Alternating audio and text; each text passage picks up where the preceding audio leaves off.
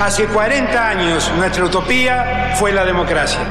Yo le propongo que nuestra utopía hoy sea la igualdad. No, la Argentina hoy está a la deriva, tratando de tapar parches. Vamos a hablar clarito. Hay proscripción. La grieta famosa, que es un invento de la política para generar odio y desde ahí conseguir más votos. Vas a meter preso a Videla. A todos los responsables. Estamos trabajando en armar una estrategia para enfrentar la izquierda a nivel internacional. La izquierda tiene que pelearle y la peleamos todos los días. Si vos le tenés bronca, le tenés que pelear, pelear o meterle bronca, pero lástima a nadie. La moneda ya está en el aire. Empieza cara o seca en FM Concepto.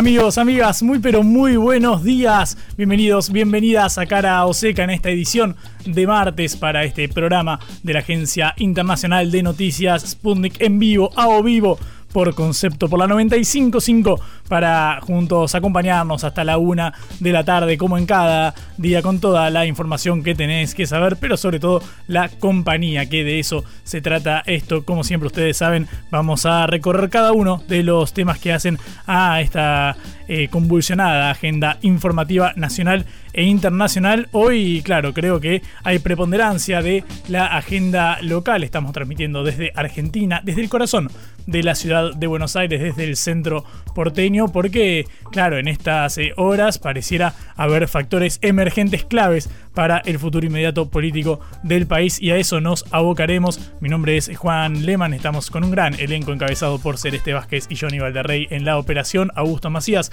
en la producción, Patricia Lee en el liderazgo de todo este equipo que ya se dispone a abordar esta cargada agenda eh, informativa porque, claro, está creciendo la eh, tensión entre los eh, gobernadores del interior, los mandatarios provinciales y el Poder Ejecutivo Nacional. En un ratito escucharemos la palabra de Patricia Lee analizando este punto en su habitual comentario editorial. Lo cierto es que a modo de contexto ahora vamos a abordar lo que sucede con la provincia de Buenos Aires, a lo que contábamos ayer que el gobierno nacional, la Casa Rosada, dispuso la eliminación del Fondo de Fortalecimiento Fiscal de la provincia de Buenos Aires, que equivale a unos 30 mil millones eh, de pesos.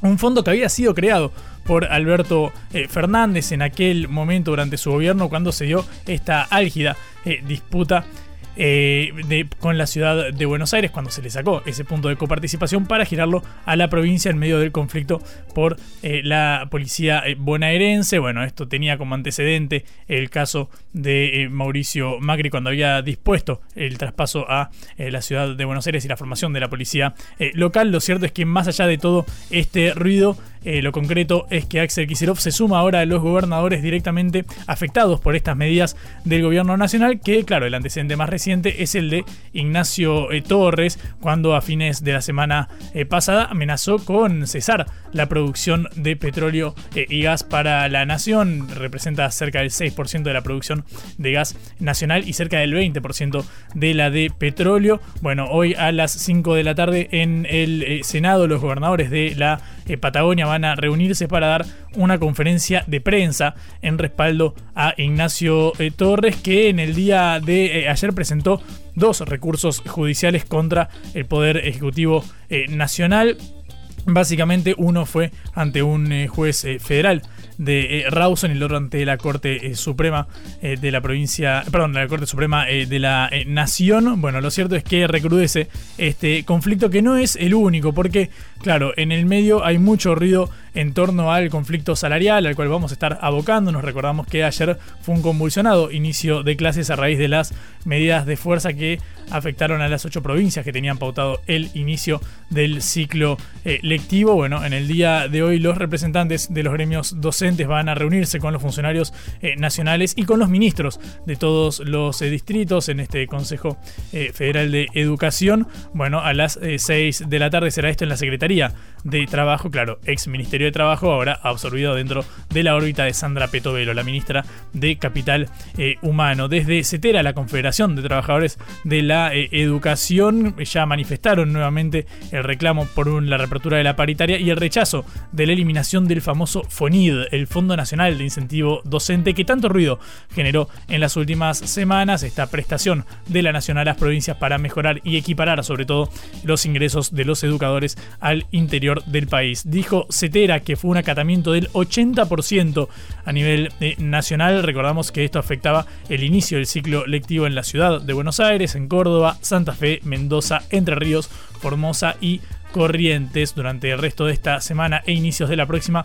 El resto de las provincias completará el inicio del calendario eh, escolar. Ya hay eh, un recrudecimiento del conflicto en Salta y Catamarca, por eso se eh, postergó el inicio en estas dos provincias norteñas. Bueno, lo cierto es que ahora desde CETERA, Sonia Aleso, la secretaria general del Sindicato de Educadores, dijo que la reunión de hoy no tiene la formalidad de una paritaria y anunció que en caso de no haber resultados concretos favorables a los docentes van a continuar con el plan de lucha. Bueno, tenemos que hablar por supuesto de todos estos eh, temas y también Atención, hay un capítulo muy importante al cual vamos a abocarnos en el día de hoy porque claro, sumidos en este vendaval de noticias políticas, de noticias económicas, dejamos de lado el capítulo epidemiológico. Recordamos ya desde la pandemia que no estábamos acostumbrados a notificar la cantidad de casos de contagios de COVID por día. Bueno, ahora no es el COVID sino el dengue. Hay una alerta total por los mosquitos. En lo que va de 2024, en estos primeros dos meses del año, ni siquiera dos meses, todavía no terminamos febrero, ya se registraron más de 40.000 casos en todo el país. ¿Te acordás que el año eh, pasado había un brote importante? Bueno, ¿sabes cuánto subieron? Se multiplicó por 25 la cantidad de eh, casos. Un alza del 2.500%, ya hay 28 personas que han eh, fallecido. Todo esto lo informa el Ministerio de Salud. En apenas la primera semana de febrero hubo casi 7.000 casos y es el incremento más grande en lo que va del año. Nosotros lo hablábamos con especialistas en esta materia. Vamos a hablar con un infectólogo en el día eh, de hoy, porque, claro, en la segunda semana no hubo 7.000, hubo casi 5.000, pero eso ya heptuplica a lo que había en la segunda semana de febrero del año pasado. Bueno, obviamente es un caso, es un tema que está afectando a mucha gente. En lo personal, conozco a tres personas eh, conocidas y allegadas que están padeciendo el, dengue. Es bastante molesto el tema. Sabemos que la segunda infección era más peligrosa, pero en un ratito vamos eh, a hablar con un especialista para eh, intentar despejar las dudas que tengamos, porque, claro, hay una vacuna disponible, todavía no está ingresada en el calendario nacional de vacunación, pero bueno, ya está disponible. En las provincias del norte sí está avanzada la vacunación gratuita eh, al respecto. Tenemos un montón de cosas para hablar, así que ahora cuando pasan 9 minutos de las 11 de la mañana ponemos primera y arrancamos Cara Seca. Cara o Seca de Sputnik en concepto FM 95.5.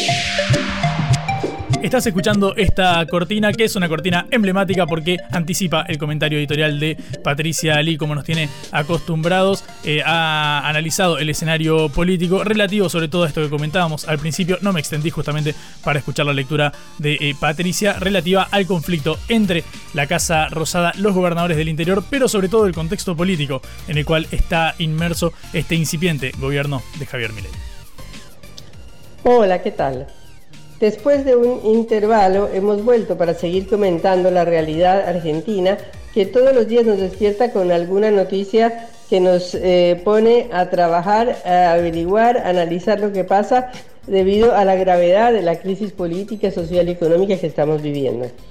Ahora, con el enfrentamiento entre el presidente Javier Milei y el gobernador de Chubut, Ignacio Torres, Se ha llegado a un pico en la confrontación con los gobernadores como parte de un enfrentamiento más general con sindicatos, artistas, parlamentarios y todo el que se ponga a mi ley.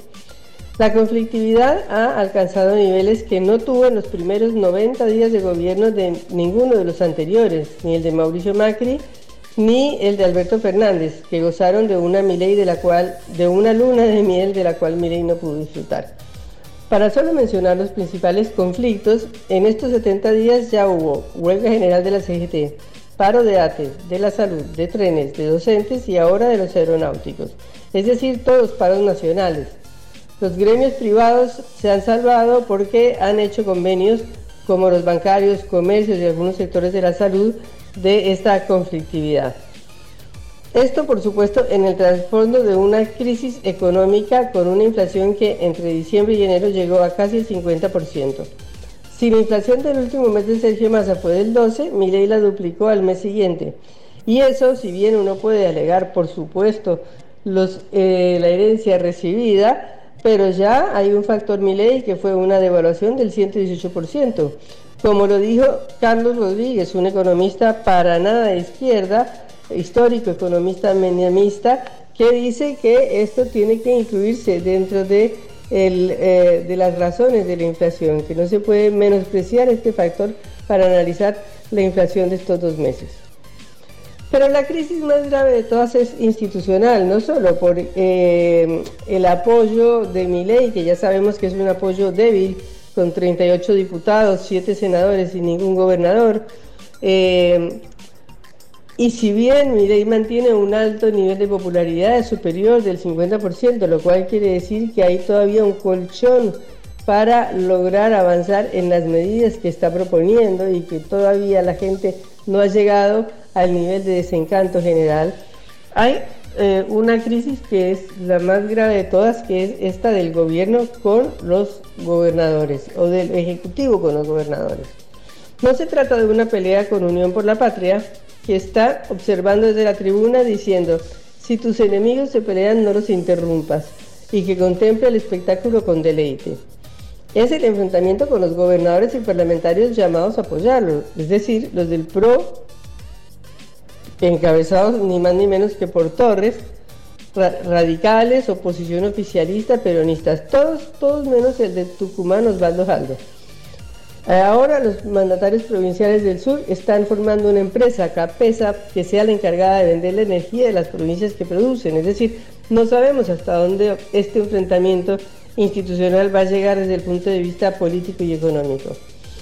Es que el zarpazo en la eh, coparticipación de Chubut los puede alcanzar a todos.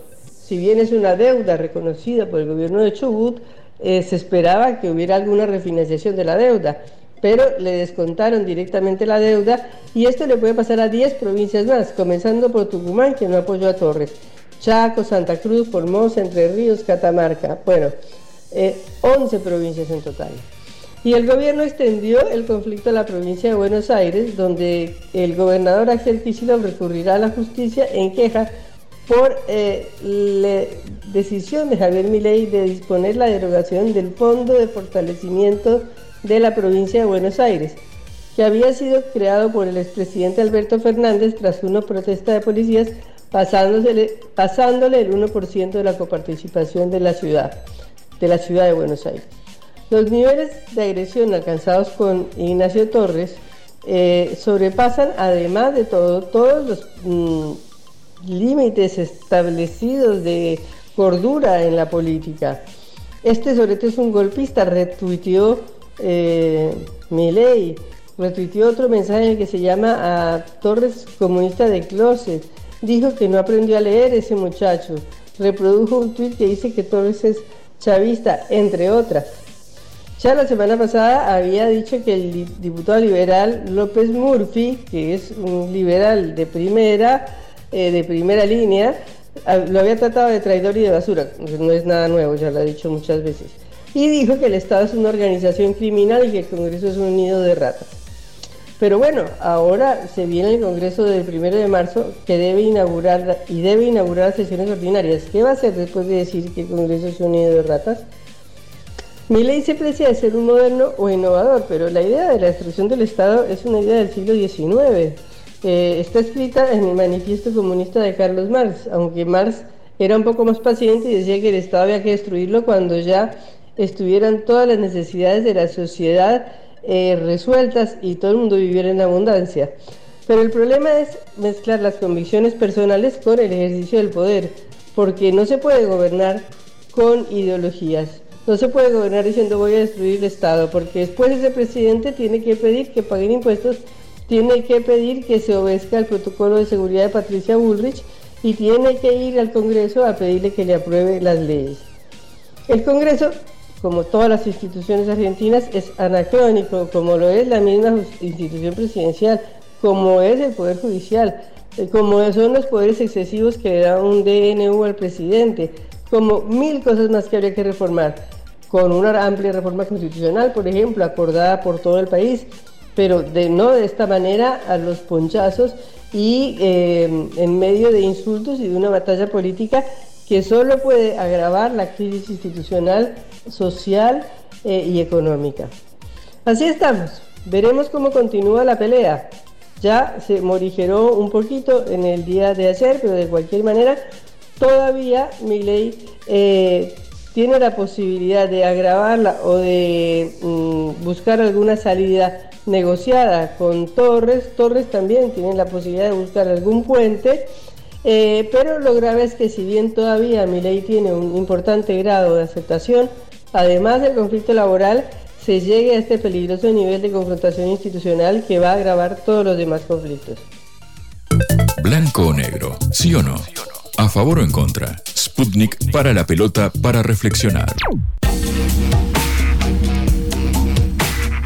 17 minutos pasan de las 11 de la mañana, recién escuchábamos el comentario editorial de Patricia Lee y ahora vamos a escuchar la voz del eh, portavoz justamente presidencial Manuel eh, Adorni desde la Casa Rosada, como nos tiene eh, habituados. Claro, hay un montón de temas para recorrer, seguramente los colegas están preguntándole en este momento. Escuchamos lo que decía hace instantes desde la sede del Poder Ejecutivo Manuel Adorni. Bueno, muy buenos días a todos. En primer lugar, ya por supuesto deben haber leído la, comunicación, pero eh, confirmarles que el presidente Milei brindará el discurso de inicio de sesiones ordinarias ante la Asamblea Legislativa el viernes primero de marzo a las 21 horas. Con este cambio de horario se busca, por supuesto, que la mayor cantidad de argentinos eh, puedan escuchar. Eh, puedan escuchar al presidente después de sus horarios de trabajo y en un hecho sin precedente en la historia argentina. Por supuesto, otro montón de gente en ese horario trabaja, pero entendemos que es el mejor horario para que la mayor cantidad de gente pueda estar tranquila escuchando, escuchando el mensaje del presidente. En segundo lugar, por decisión, por supuesto, también del presidente Javier Milei, se va a proceder a, se van a proceder a iniciar las actuaciones para prohibir el lenguaje inclusivo y todo lo referente a la perspectiva de género en toda la administración pública eh, nacional. Por supuesto, esto ustedes ya conocen los detalles, no se va a poder utilizar la letra E, la arroba, la X eh, y la evitar la innecesaria inclusión del femenino en todos los documentos de la administración pública. Por otro lado, contarles que el Servicio Nacional de Sanidad y Calidad Agroalimentaria, más conocido como SENASA, realizó un importante recorte de gastos superfluos. Eh, se dieron de baja, les detallo simplemente algunos, se dieron de baja 420 seguros de vehículos en desuso, se dejó de alquilar un edificio de 11 pisos y se aplicó un recorte sobre dos aviones que había que no tenían ningún sentido, por los que se pagaban un alquiler de 9 mil dólares mensuales. Se redujo un 60% el gasto en servicios de limpieza y seguridad. Todo esto desde el 10 de diciembre hasta el día de hoy. Eh, implica un ahorro para todos los argentinos de 1.200 millones de pesos. Además, cabe aclarar también que el SENASA junto a la Cancillería lograron la apertura del mercado de Israel eh, en términos de exportación de carne kosher, así que eh, contentos con esta, con esta nueva noticia, porque siempre abrir nuevos mercados en una Argentina que estaba tan, tan, tan cerrada al mundo es siempre una buena noticia, Dieguito Lewen. ¿Cómo te va?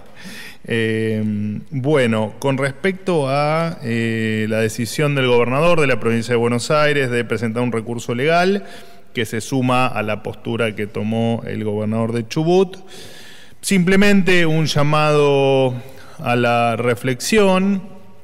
Eh, lo cierto es que los argentinos entendimos que queremos vivir en un país normal Simplemente en un país normal, un gobernador que mantiene una deuda con la nación acepta sus responsabilidades, ajusta su presupuesto, paga sus deudas, las honra, por supuesto, como corresponde, y de ninguna manera se le ocurriría amenazar eh, al país con dejarlo sin combustible o eh, bueno, o aquellos que en un país normal, aquellos que dejaron un 50% de pobres y un 30% de inflación mensual, se llamarían al silencio, al, menos aceptando humildemente sus errores y eh, se llamarían a la reflexión.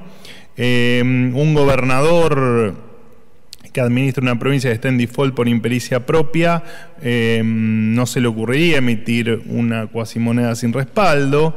En un país normal, eh, claramente los sindicalistas se dedicarían a trabajar para que haya más empleo y no a obstruir la productividad ni amenazar con paros permanentes, mucho menos con tirar a un ministro al, riachuelo y en un país normal la ley, eh, por supuesto, se cumpliría, la autoridad se respetaría y eh, claramente no habría gente durmiendo en, en, los ministerios o en este caso en el Ministerio de Capital Humano. Digo, me parece que nos tenemos que acostumbrar a que la, la, gente ha elegido una Argentina normal, un país normal, que quiere vivir en un país normal y que efectivamente este gobierno está transformando la Argentina de a poco en efectivamente un país normal. Así que si efectivamente el, gobernador eh, va a presentar en la justicia el recurso legal, que lo haga claramente eh, seguirá el curso legal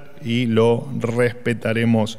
Por supuesto, también hay que entender esto que si en algún momento fue discrecional darle recursos por parte del gobierno nacional, debe ser también discrecional quitárselos cuando el gobierno nacional considera que no le, que no le corresponden.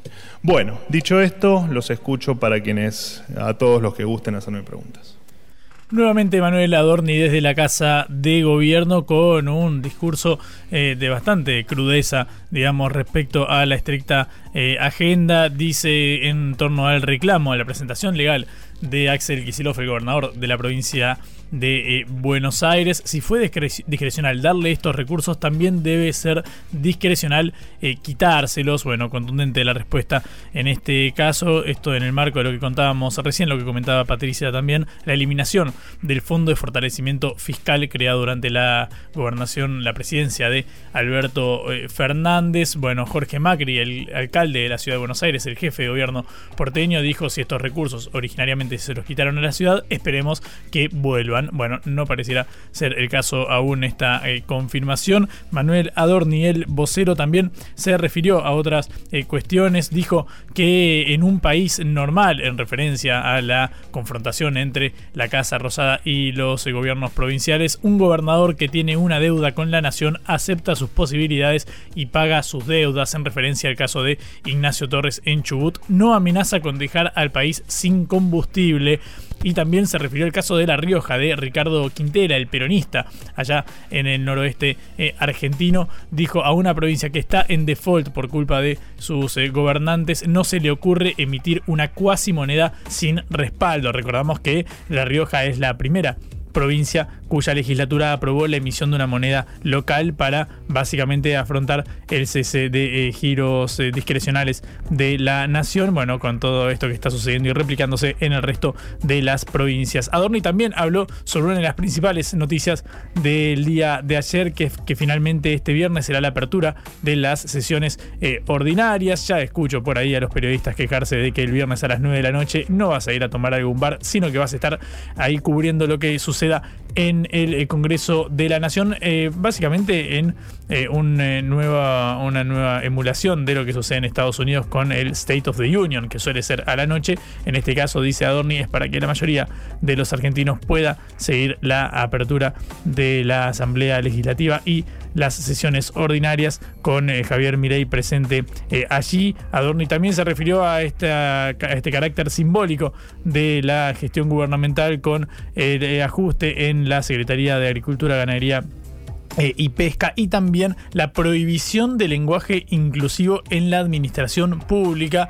De lenguaje inclusivo, dice Adorni, eh, al hecho de utilizar la X o la E en vez del masculino genérico y también al hecho de no agregar el eh, femenino cuando no sea necesario, es decir, no decir diputados y diputadas, sino solamente decir diputados. Bueno, es otro de los anuncios del portavoz presidencial, cada vez con un tono más fuerte. En el día de ayer hubo un cruce con un eh, periodista a raíz de las expresiones de Javier eh, Milei en sus redes sociales. Recordamos, nosotros lo habíamos contado muy por encima del hecho de que Milei eh, compartiera o le diera me gusta a un posteo donde mostraban al gobernador de Chubut con los rasgos de una persona con síndrome de Down. Era bastante fuerte esas expresiones del presidente Javier Milei. Bueno, sobre esto fue consultado el portavoz y lo cierto es que, bueno, optó por decir que no vio ese mensaje y así evadió la eh, pregunta. Bueno, en este caso también avanza con estas fuertes declaraciones diciendo en un país normal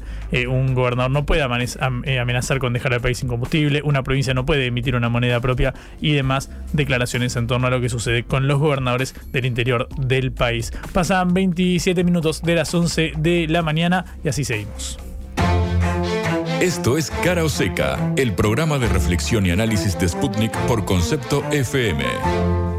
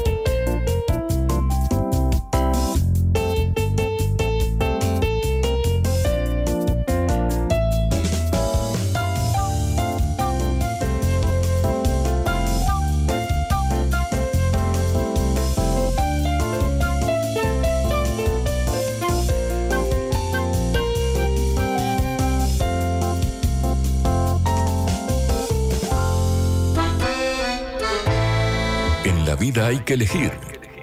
Cara o seca.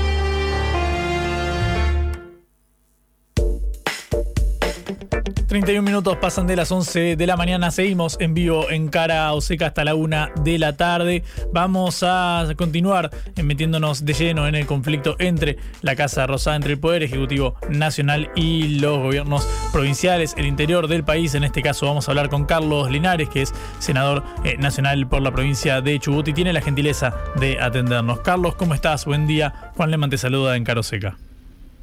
Buen día, buen día para vos, para todos y todas. Eh, igualmente, muchas gracias por, por atendernos eh, ante todo. Eh, Carlos, quiero preguntarte a raíz de bueno estas novedades que hay respecto al conflicto con el gobierno nacional. Vos obviamente estás en Unión por la Patria, es decir, no estás en el oficialismo provincial con Ignacio Torres. Sin embargo, vemos que políticos de distintas raigambres se han plegado detrás del reclamo del gobernador de Chubut. Quiero preguntarte cuál es tu lectura del conflicto que ahora enfrenta a Torres y a Chubut con el Poder Ejecutivo Nacional.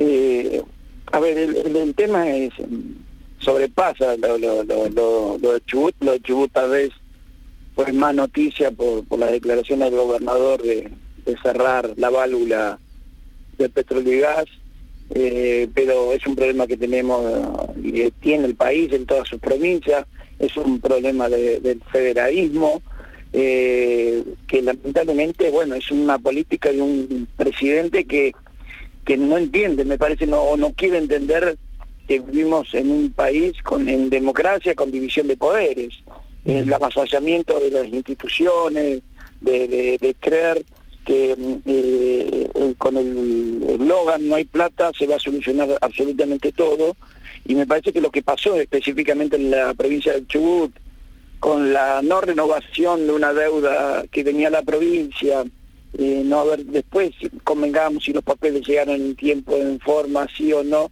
eso en política se trata, se habla, se charla, no, no se toma este tipo de determinaciones que esa plata todos sabemos que eh, impacta en salario de docente, en salario de la policía, en salario de la educación. Me parece que, que hay un montón de factores que se tienen que tratar, se tienen que dialogar, cosa que esto, eh, lo que está pasando hoy en este país, no sucede, tenemos un presidente muy adicto al Twitter diciendo barbaridades directamente irreproducibles eh, para, para todos y, en este contexto de país con un problema inflacionario, un problema de desempleo galopante y que estamos en, una incertidumbre de para dónde vamos, ¿no? Mm. En este caso, entonces, eh, ¿respaldás la posición del gobierno provincial de Ignacio Torres? y Nosotros acompañamos perdona, nosotros acompañamos al gobernador, pero también fuimos claros y lo decimos siempre. A mí me toca el rol de ser ex intendente de Comodoro Rivadavia, soy senador y soy el presidente del Partido Justicialista. Acompañamos, pero también eh, lo decimos siempre, eh, este, este presidente de Nación pudo tomar cierto tipo de, determinaciones por la complicidad de muchos gobernadores en la cual está involucrado nuestro gobernador, que era socio estratégico hasta hace 30 días. Mm. Y hasta el día de la fecha, hasta el día de hoy, en la fecha, por eso nosotros reclamamos la claridad de, posicionamiento. El día de hoy todavía los dos senadores que pertenecen al oficialismo eh, en, esta Cámara y en esta Casa todavía votan y, y acompañan las decisiones del gobierno nacional. Eso hay que dejarlo bien establecido. ¿Acompañamos? Sí. ¿Nos vamos a poner todos juntos a trabajar? Sí. ¿Vamos por los derechos de los patagónicos, de la provincia? Sí, pero que tenemos que, que le pedimos al gobernador que tenga un mensaje muy claro, muy contundente de qué posicionamiento político va a tomar de acá más, ¿no? Mm. Eh, estamos hablando con Carlos Linares, senador nacional de Unión por la Patria por la provincia de eh, Chubut. Em, en el día de hoy, Manuel eh, Adorni lanzó una serie de declaraciones, el portavoz presidencial, hace instantes nada más lo escuchábamos cuando decía, bueno, las provincias que tienen deudas con la nación no pueden amenazar con dejar sin producción de hidrocarburos al resto de los argentinos, sino que deben ordenar las cuentas al interior de la provincia como parte de que, bueno, el ajuste fiscal que se da en la nación se emule también en los distintos distritos del interior. ¿Cuál es tu lectura en torno a esta declaración? A ver, bueno, decir que la renovación de las deudas es algo histórico, eh, eso se puede hacer, no, no desequilibra. el monto que estamos hablando de, de 13.500 millones de pesos puede ser un monto importante para un ciudadano de a pie, pero para lo que es un gobierno no es un monto significativo que no se pueda refinanciar, que es lo que estaba pidiendo la provincia, o calzar otro tipo de endeudamiento, pero también por el otro lado eh, las declaraciones dentro gobernador de cerrar el grifo, la, la, exportación de petróleo y gas también es imposible de llevar a cabo, no se puede hacer ni técnicamente ni, políticamente, eso, eso son, quedan en solamente en una declaración, nada más que en eso, porque es imposible de llevar a cabo. Pero bueno, insistir, nosotros no queremos estar en el medio de, un, una guerra tuitera de que quién eh, aprieta más, quién es el que más, de, más apretó en su provincia para hacer el achicamiento y dejando trabajadores en la calle. Nosotros no queremos, nosotros queremos estar y tenemos, tanto en la Cámara de Diputados como en el Senado, herramientas que son muy favorables a las provincias. Si a nosotros nos acompañan, podemos derogar el DNU, podemos coparticipar en el impuesto al cheque, podemos coparticipar en el impuesto al país.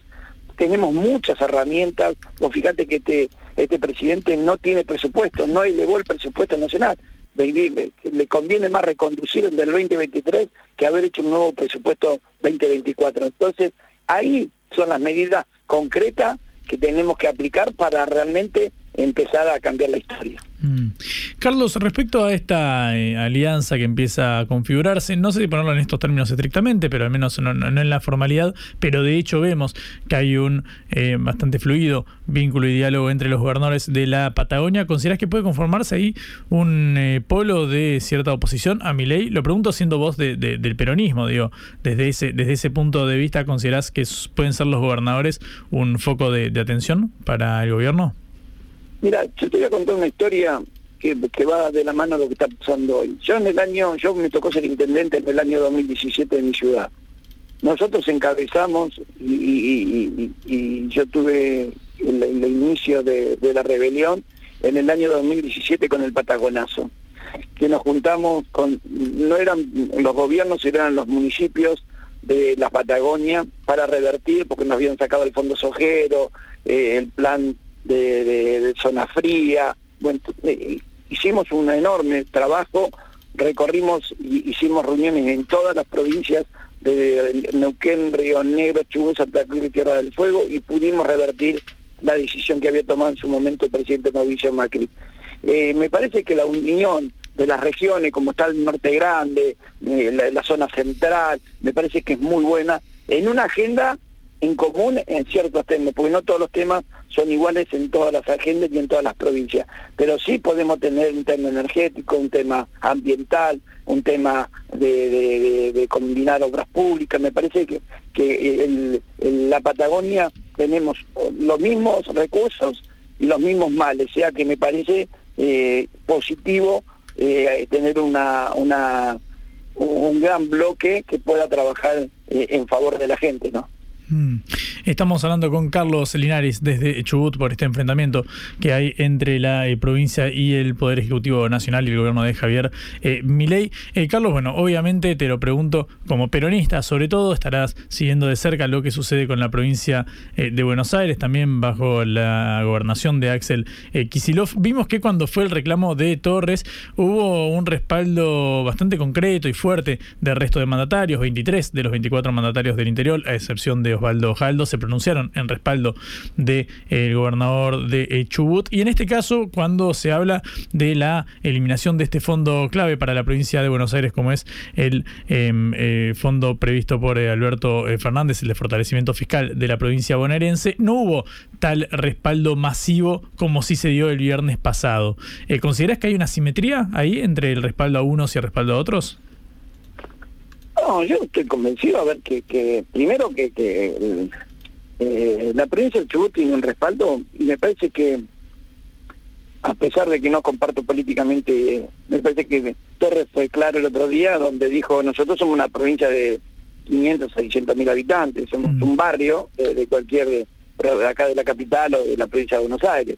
Eh, la provincia de Buenos Aires tiene espalda propia como para, para pelear. Eh, eh, a ver, esto es una pelea hoy, federal, pero también tenemos que eh, llegar algún día y, empezar a hablar de la coparticipación eh, nuevamente en este país. No sé si es justa o no es justa, pero me parece que hay que tratar. La provincia de Buenos Aires es un país dentro de otro país y necesita también ser atendida como tal. Así que me parece que en, el caso nuestro, en el caso del peronismo de todo el país, acompañamos fervientemente todo el debate y toda la guerra y todo el compromiso que tiene Axel con, con su provincia, ¿no? Mm. Carlos, respecto a la, eh, emisión de una cuasimoneda propia en la provincia de La Rioja, ¿cuál es tu lectura sobre ese fenómeno? Porque lo cierto es que a esta altura no se puede descartar absolutamente nada para ningún distrito del interior, porque esta escalada del, conflicto suscitada en los últimos días em, difícilmente fuera, fuera previsible. ¿Qué opinas de la idea de emitir una moneda propia, al menos lo que hizo el gobernador Quintela? A ver, ¿es bueno? No, no es bueno eh, no, no, ya vivimos ese, ese momento en este país de, de Patagón, de, de copy, de todas estas cuasi monedas, en un momento complicado del país. Esto es eh, el plan Z que tiene un gobierno ante la aprete de un gobierno nacional. Esto es porque no hay un, eh, diálogo provincia con el con el gobierno central. Me parece que no puede, no no no es viable eh, llevar adelante políticas nacionales del país sin tener un diálogo directo, franco, entre provincias y, gobierno nacional. No existe eso. Pero bueno, esas cosas tienen una, eh, una, vida muy corta de, este tema de, gobernabilidad que está llevando el presidente de la Nación. O, o, cambia su modelo de, entender que eh, las provincias, eh, y en el caso de La Rioja en especial, especialmente, está antes que la Nación. me parece que me parece que hay que atenderla, hay que escucharla, es una provincia productora, es una provincia que, está trabajando realmente bien. Yo tuve la posibilidad de conocerla y visitarla hace muy poco tiempo atrás, una provincia que claramente tiene proyectos productivos muy interesantes, pero que hay que acompañarla como a todas las provincias del país, porque lo que hace el gobierno central, que no genera absolutamente nada, lo único que hace es distribuir los ingresos que llevan el interior hacia la capital, ¿no? Mm. El otro capítulo central, y ahora ya no te pregunto como peronista de Chubut, sino como senador eh, nacional, es el tratamiento del decreto de necesidad eh, y urgencia después del fracaso de la ley eh, Omnibus. ¿Cómo ves este, el, horizonte respecto al DNU, que bueno, posiblemente empiece a, tratarse en los próximos días después de la conformación de la comisión bicameral? Bueno, el DNU técnicamente se, tendría que tratar, está caído, está todo, los plazos todos vencidos, ya tendría la conformación de la bicameral se hizo fuera de término, mm. o sea que eh, hoy se tendría que haber tratado estas eh, llamadas distintas modalidades que usa el Congreso para que las cosas no sucedan, pero me parece a mí que el tratamiento tiene que estar. Ahora se presentó un nuevo pedido de sesión para el tratamiento por nueve senadores que no son mm, de la oposición como somos nosotros, sino claramente o, muy cercanos al oficialismo eh, y esperemos realmente poder tratar eh, el DNU como las otras leyes, pero el DNU en, particular, eh, para aprobarlo rechazarlo, yo creo que va a ser claramente rechazado por no, no los 33 de la Unidad por la Patria, sino por mucho más de que eso, porque hay un fuerte rechazo a nivel nacional sobre ese DNU, ¿no? Mm. Eh, respecto entonces a lo que pueda suceder en senadores, bueno, uno hace los números grosso modo y sumando a Libertad Avance, bueno, básicamente al, PRO, básicamente con las alianzas eh, potenciales, uno espera que pueda ser rechazado en la Cámara Alta. Sin embargo, todavía debería pasar por eh, diputados. ¿Cuál crees que podrá ser el posicionamiento de los llamados bloques dialoguistas? Igual, me parece que en esto en este tema de los DNU, en este tema de este DNU especialmente, que no tiene, es totalmente inconstitucional, gran parte del DNU hoy está cuestionado por la justicia y frenado por la justicia, eh, donde está todo mezclado, me parece que no es de necesidad de urgencia el DNU que implementó el presidente de la Nación, eh, así que yo estoy, eh, a ver, claramente por algo no lo quieren tratar, porque si tendrían las manos para tratarlo, lo habrían tratado y ya lo habrían efectivizado. Entonces, eh, me parece que ya está, es un tema que claramente más temprano que tarde se va a caer. Mm, eh, ¿Consideras entonces que los bloques dialoguistas que pudieron haber manifestado su apoyo en la ley Omnibus, en este caso no van a hacerlo en diputados? Porque alcanza con que solo una de las dos cámaras del visto bueno. Sí, pero mira, nosotros tenemos eh, 100 votos de Unidad por la Patria y necesitamos mm, 30 más. Eh, me parece que eh, eh, los votos van a estar y, me, y van a ser mucho más que eso, me parece, en diputado para derogar el CDN1. Mm. Carlos, muchísimas gracias por este, estos eh, minutos. Te mando un saludo y estamos en contacto, si te parece bien. No, al contrario, un abrazo grande y siempre a disposición. ¿eh? Muchas gracias. Era Carlos Linares, senador nacional de Unión por la Patria por la provincia de Chubut. Hablamos primero sobre el conflicto que enfrenta al gobierno de Javier Milei con las provincias del interior, particularmente con la provincia patagónica, y también, sobre todo, sobre el proyecto, sobre perdón, el decreto de necesidad y urgencia que inicia su tratamiento legislativo. Alcanza con que una de las dos cámaras lo apruebe para que mantenga la vigencia que tiene desde diciembre, después del fracaso de la ley Omnibus. Todo esto lo escuchaste acá en Caro Seca.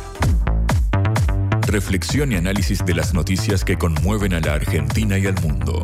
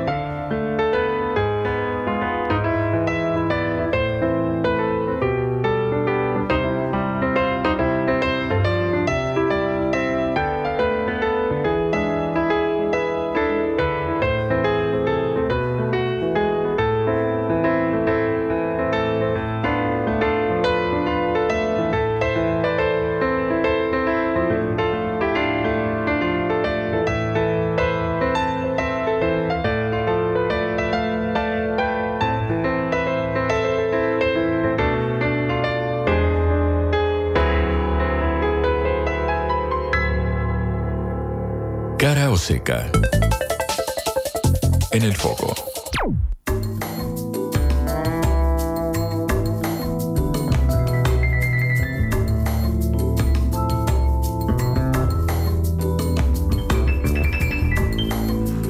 10 minutos nos separan del mediodía en todo el país. Seguimos en vivo en Cara Oseca. Tengo muchas ganas de hablar con Ismael Bermúdez, ustedes lo conocen, eh, economista, que, con quien solemos consultar cuando hay novedades así de intensas como la que están atravesando al país en las últimas eh, semanas. Su nota de hoy en el diario eh, Clarín se refiere a los 800.000 chicos cuyos padres dejan de cobrar el salario familiar, pero él viene escribiendo acerca de las asignaciones y de las jubilaciones sobre todo, y demás prestaciones sociales por parte del Estado Nacional en medio de este ajuste impulsado por el gobierno de Javier Milei. Y sobre estas cosas quiero hablar con él. Ismael, ¿cómo estás? Buen día. Juan Leman te saluda en Caro Seca.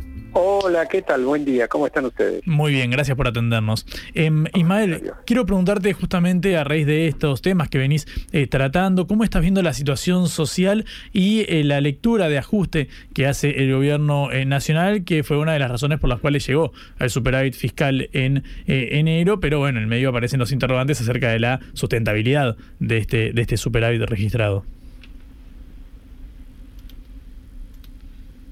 Ismael. Eh, estamos hablando con Ismael eh, Bermúdez, ahí eh, se cortó, ya estamos intentando reconectar con él, ustedes lo conocen, es economista, lo hemos entrevistado en, reiteradas oportunidades porque claro, en el plano económico no solamente hablamos de ingresos y de inflación, sino que también está la cuestión de la macro, de las exportaciones, el superávit y demás. Ismael, ¿estás de nuevo en línea? ¿Me escuchás? Sí, sí, sí, te escuché, te escuché la pregunta. Bueno, en primer lugar te quiero decir lo siguiente, lo del superávit fiscal de enero es engañoso. ¿Por qué motivo? Porque pagos que tenía que haber realizado el Tesoro Nacional no los hizo. Hmm. Y entonces le da superávit. Es como si yo dijera... Sí, no pago la luz. Claro, no pagué la luz, no pagué el alquiler y no pagué, no sé, cualquier otro gasto y digo, uy, bien, eh, pude ahorrar en enero. No, no, no, espera. Hmm. Ahorraste nada en enero. O sea, que después de haber bajado las jubilaciones, después de haber bajado las prestaciones sociales, después de haber mandado menos plata a las provincias, después de haber mandado menos plata a las universidades, mm. después de todo eso, tampoco tuvieron su federal fiscal. Mm. Bien contabilizado. Ahora, lógicamente, si vos me haces trampa, este, y la trampa consiste en este caso en no este en no pagar cosas que tendrías que haber pagado en enero, lógicamente vas a poder festejar y te vas de cena y pagas una cena este, a los amigos, pero cuidado, no pagaste el alquiler. Mm. Em, Ismael, en, ese marco respecto a... No, no, te digo porque lo mismo está pasando, ojo con las estadísticas, Después hay que leer muy bien el tema, porque con las estadísticas uno este, se puede, eh, puede engañar al otro. Por ejemplo, eh, el Banco Central dijo superávit cambiario. Esperá, ¿tuviste superávit cambiario? Porque no pagaste las importaciones de enero. Claro.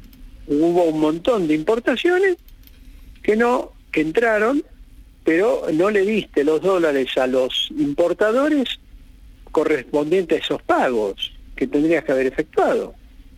Por lo tanto, ahí hay otro engaño en la información sobre el superávit cambiario en el mes de eh, en el mes de enero en la lo que se llama la cuenta corriente cambiaria. Mm. Bueno, hago esta aclaración porque no me no me gusta dejar pasar este, estas cosas cuando en tu pregunta vos me dijiste bueno, después que obtuvieron superávit, ta, ta, ta, ta. No, no tuvieron superávit.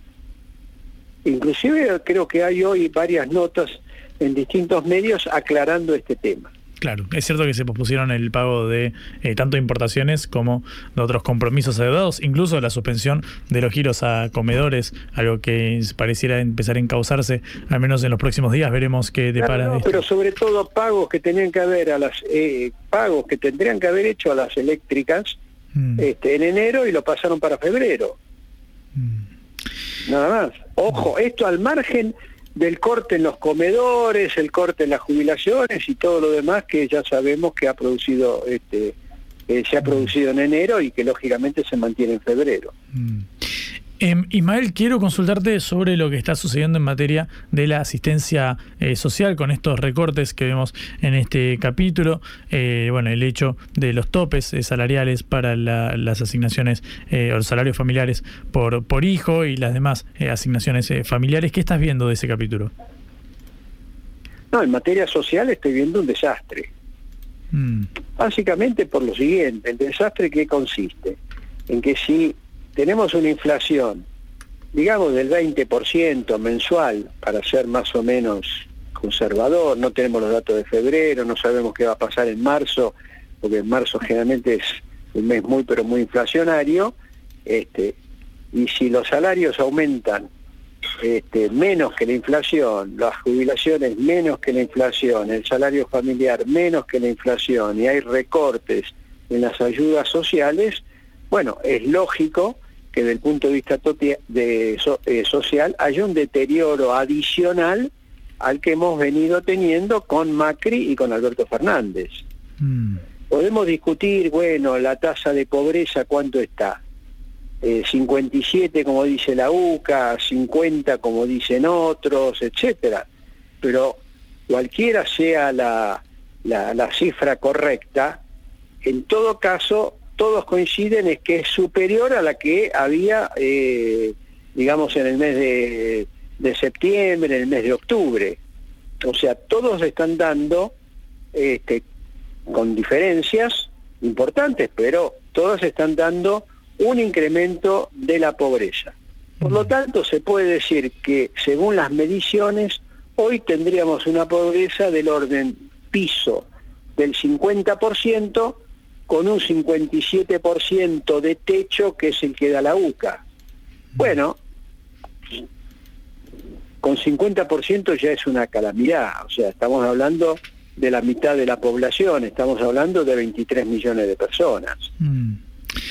Ismael, respecto al otro segmento que, bueno, ahora está por supuesto bajo, bajo la lupa, bajo atención de distintos actores, es el de los jubilados, los adultos eh, mayores. ¿Qué está sucediendo con las eh, jubilaciones, con este bono dispuesto por el Ejecutivo para que ninguno gane por menos de 205 mil pesos? ¿Cómo ves ese capítulo? Bueno, el capítulo es muy sencillo. Cuando uno hace el cálculo respecto de diciembre, las jubilaciones con bono o sin bono aumentan un 27%. Mm. Y al aumentar un 27% en tres meses, donde la inflación puede estar entre el 65 y el 70%, la pérdida de poder adquisitivo es enorme. Ahora, mm. como a su vez los jubilados perdieron con Macri, perdieron con Alberto Fernández y ahora vuelven a perder con Milei, cuando uno hace la suma total de pérdida, y te está dando una pérdida promedio del 50%, menos los de la mínima porque tuvieron el bono o siguen teniendo el bono, pero mucho más del 50% aquellos que no recibieron ningún bono. Mm. Es una catástrofe. Es decir, el famoso achatamiento de, la pirámide, digamos, que simplemente los que lo... Al margen del achatamiento, esto significa que hoy uno está tiene un poder de compra la mitad de lo que tenía cuando estaba jubilado en el 2017. Mm. O sea, vas al supermercado y hoy compras la, con tu jubilación la mitad de lo que estaba podías comprar este, seis años atrás. Mm. Es una catástrofe.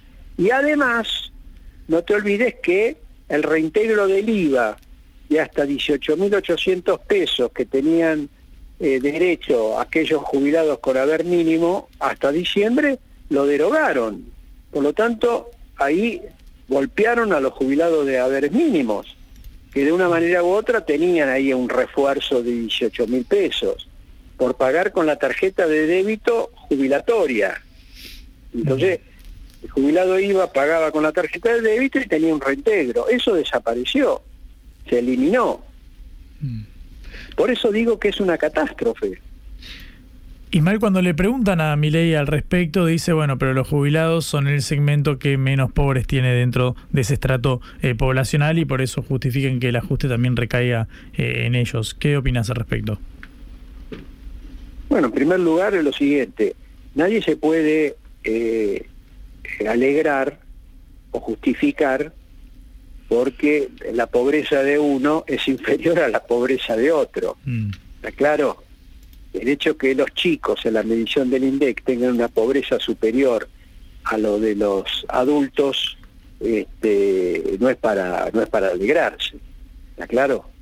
claro. Entonces, primer lugar. Segundo lugar, la medición de, este, del INDEC eh, toma en cuenta la canasta, este, toma la misma canasta con ponderaciones distintas para un jubilado que para un niño, este, vuelvo a señalar, en proporciones distintas este, que, una, que un adulto y, y todos están, digamos, bajo la misma regla. Pero la canasta del jubilado es muy superior. Porque yo te pregunto lo siguiente, en la canasta de pobreza del jubilado tiene mayor peso los medicamentos. En la canasta de pobreza de un jubilado debería entrar una proporción importante del alquiler. En la canasta del jubilado debería entrar eh, lo que le tiene que pagar un jubilado a una persona para que lo acompañe a hacer ciertas tareas o para hacer unas compras o para ir al médico, etcétera, porque no tiene movilidad propia. Y hasta debería tener una persona en la casa que le ayude en sus tareas domésticas. ¿Está claro? Porque yo me imagino que una persona de 80 años, 85 años, no y que tiene incluso problemas de movilidad, no puede valerse por sí mismo.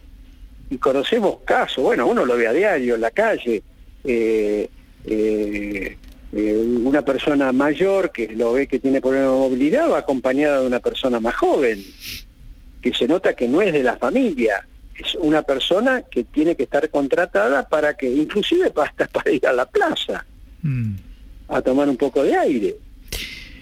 Ismael... Em, para que vaya hasta el supermercado a comprar las cosas. No, por supuesto, no está, incluido en esta canasta, así como cuando calculamos la canasta básica para un, hogar, no se toma en cuenta el alquiler, por ejemplo, que la verdad Claro, acá, por eso. Entonces, eh, creo que es totalmente irresponsable eh, lo dicho del presidente en relación a este tema, como en tantos otros, ¿no? Ismael, hablamos eh, recién de las prestaciones sociales, hablamos de las jubilaciones, quiero hablar acerca del eh, empleo, porque, bueno, obviamente eh, el último, el dato del último trimestre era un desempleo en términos históricos bajo, más allá del deterioro de los sueldos que se atraviesa hace ya seis años consecutivos, pero lo cierto es que en materia de actividad no se había resonado tan fuerte un aumento del desempleo, más allá de la informalidad y demás. Pero ahora la UOCRA, el Sindicato de la Construcción, denunció 50.000 eh, despidos en este rubro y alerta con movilizaciones y protestas. Quiero preguntarte qué estás viendo en materia de empleo, hasta dónde alcanza la recesión, cuándo vamos a ver los datos más, más concretos al respecto. Bueno, la recesión es muy fuerte. Se estima que este primer trimestre puede haber una caída de la actividad económica del 5%. Ayer el Ministerio de Trabajo publicó datos a noviembre del empleo registrado y marca que septiembre, octubre y noviembre hubo una caída del empleo privado registrado. O sea, imagínate, si el empleo privado registrado está en caída, imagínate el empleo no registrado, debe tener caídas superiores. Eh, ¿Por qué toma el empleo registrado? Porque son datos que surgen de la seguridad social. Este, o sea, está bien contabilizado. En el otro se pueden hacer encuestas, etcétera, porque es difícil abarcar el conjunto de los sectores informales justamente porque no tienen registro. Este, ahora, si vos paralizás la obra pública y uno lo ve en las rutas nacionales, yo que estuve ahora a 100 kilómetros acá de Buenos Aires, este, vi máquinas, este, maquinaria parada en los costados de la ruta, arena, alquitrán, etcétera, este, y, ampliación de, tramos de esa, de esa autopista, este, que decía horas en ejecución y todo lo demás, pero no había nadie laburando. Inclusive hay un, había en un sector, estaba inclusive un puente que habían hecho, y ese puente yo pasé por allí un mes y medio atrás y volví a pasar ahora y está en las mismas condiciones de un mes y medio atrás. Mm. Entonces, lógicamente, detrás de esa máquina parada, detrás de ese puente que está en las mismas condiciones, se supone que hubo gente que estuvo trabajando. ¿Y dónde está esa gente? Y bueno, seguramente estará suspendida, estará despedida. Mm. Bueno, esta la situación, el sector lógicamente más eh, vulnerable cuando vos paralizás la obra pública, eh, bueno, eh, la construcción y todo lo que trae este, aparejada la construcción, porque ahí intervienen muchos oficios, ¿no? Mm. En cualquier construcción intervienen muchos oficios. Bueno, vamos a esperar los datos, pero yo seguramente estimo que va a haber un aumento del desempleo, una caída del empleo público, bueno, por todos estos despidos que hay en el empleo público, pero también en el empleo privado. Ismael, muchísimas gracias por estos No, no, minutos. te puedo pedir un favor. Sí, dime. Quiero manifestar mi repudio. Ah. El hecho de que el presidente haya retuiteado un, de alguien que eh, se hizo burla este, apelando a una caricatura de una persona con síndrome, síndrome de Down. Mm. Es realmente, no sé en qué término, no, no sé cómo calificarlo, pero me resulta directamente asqueroso que un presidente se esté riendo, mofando y burlando de los chicos que pueden llegar a tener síndrome de Down. Sí, lo comentamos al inicio de- del programa, es realmente fuerte esa, esa imagen que el, al cual el presidente le dio me gusta en su No. y compartió en las redes sociales.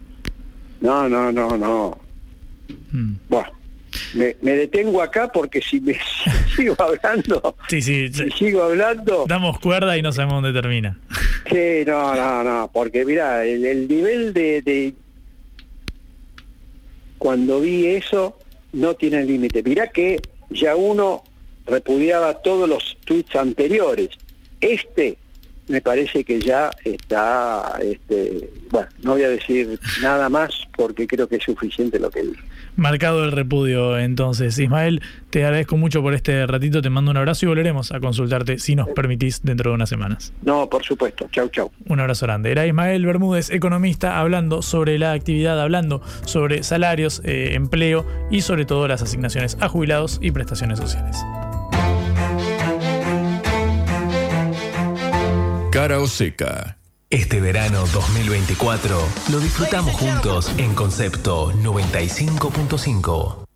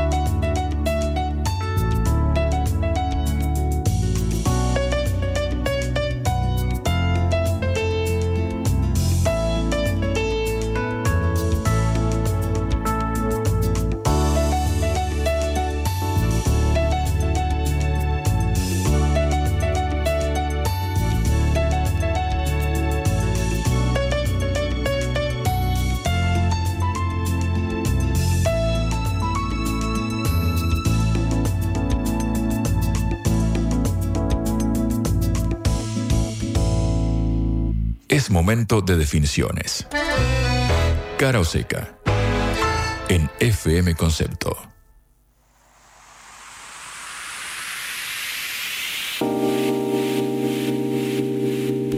Ya adentrados en la segunda y última hora de cara o seca, pasan 12 minutos del mediodía en todo el país. Vamos a abstraernos por un instante de esta álgida agenda informativa en materia de política y economía para ir a un tema que cada vez crece en su relevancia en la agenda, si bien lo hemos tratado y mencionado, sobre todo lo cierto es que eh, el dengue está eh, creciendo a pasos agigantados, lo que decíamos al inicio del eh, programa. En lo que va del año, en estos primeros dos meses ya se registraron más de 40.000 casos. Es una suba del 2.500% respecto al mismo periodo del año pasado. Es decir, que hay 26 veces más casos que el año pasado. Ya hay 28 personas que han fallecido. En la primera semana de febrero, escucha, solo en una semana se registraron 7.000 2000 casos de dengue. Se parece a las cifras que conocíamos del COVID en el peor momento de la pandemia de coronavirus durante el encierro. Bueno, son eh, cifras que eh, duplican a las del año pasado, por eso estamos siendo muy atentamente lo que sucede. Hay eh, vacunas disponibles, no están en el calendario nacional, sí algunas provincias han avanzado en este proceso de vacunación, sobre todo las del norte del país. Lo cierto es que el dengue crece a pasos agigantados y queremos abocarnos a ello. Y para eso vamos a hablar con un especialista. Hugo Pisi es eh, infectólogo. Lo hemos entrevistado en épocas del coronavirus y ahora tenemos que hablar del dengue con él. Hugo, buen día, ¿cómo estás? Gracias por atendernos. Juan Leman te saluda en Caroseca. ¿Qué tal, Juan? Eh, buen día. Eh, mire, le voy a decir la, última cifra, son 50.000 los casos. 50.000 los casos, el último reporte que había visto eran 40.000, perdón, gracias por actualizar. Sí, no, ya, ya estamos arriba y tenemos en los últimos minutos unas muertes que son, no sé si lo cronicaron ustedes, el joven del equipo de Vélez de 14 años, mm. y, otro más que falleció en Misiones, o sea, tenemos varios muertos, ¿ya? Mm.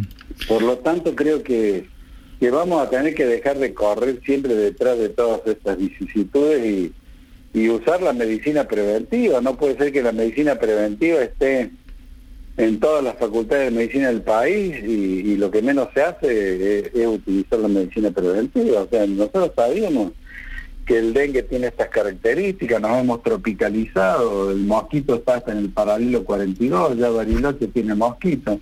Mm. O sea, temperaturas en el paralelo 42, Neuquén, Río Negro de 40 grados, entonces...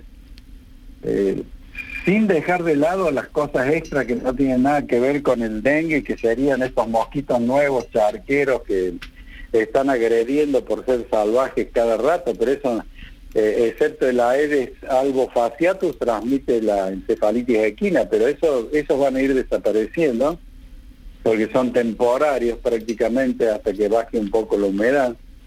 Eh, pero el problema del dengue crece año tras año y ha sentado sus reales en el país y si no tomamos las medidas adecuadas, no usamos las herramientas precisas, esto va a ir increciendo. Mm. En, ese marco, eh, Hugo, quiero eh, preguntarte justamente esto que marcaba sobre eh, la, la, voracidad del dengue. Yo tengo entendido, pero es una pregunta, que la segunda infección es la realmente más, más peligrosa, de mayor riesgo mortal para el común de la población. ¿Es así? ¿En qué caso se da la gravedad de los cuadros de, de dengue?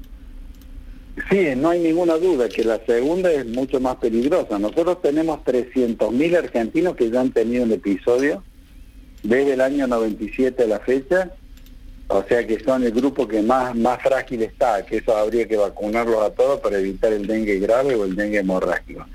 Pero algunos de los 30 fallecidos que tenemos en estos días han sido también por, por dengue primario, o sea, el niño ese de tres meses, el, el señor ese de 42 o el de 32 de Posadas, no recuerdo bien la edad, han sido por primera vez, o sea, porque es una enfermedad que pega fuerte y algunos organismos que puedan tener una comorbilidad no, no reaccionan de la misma manera.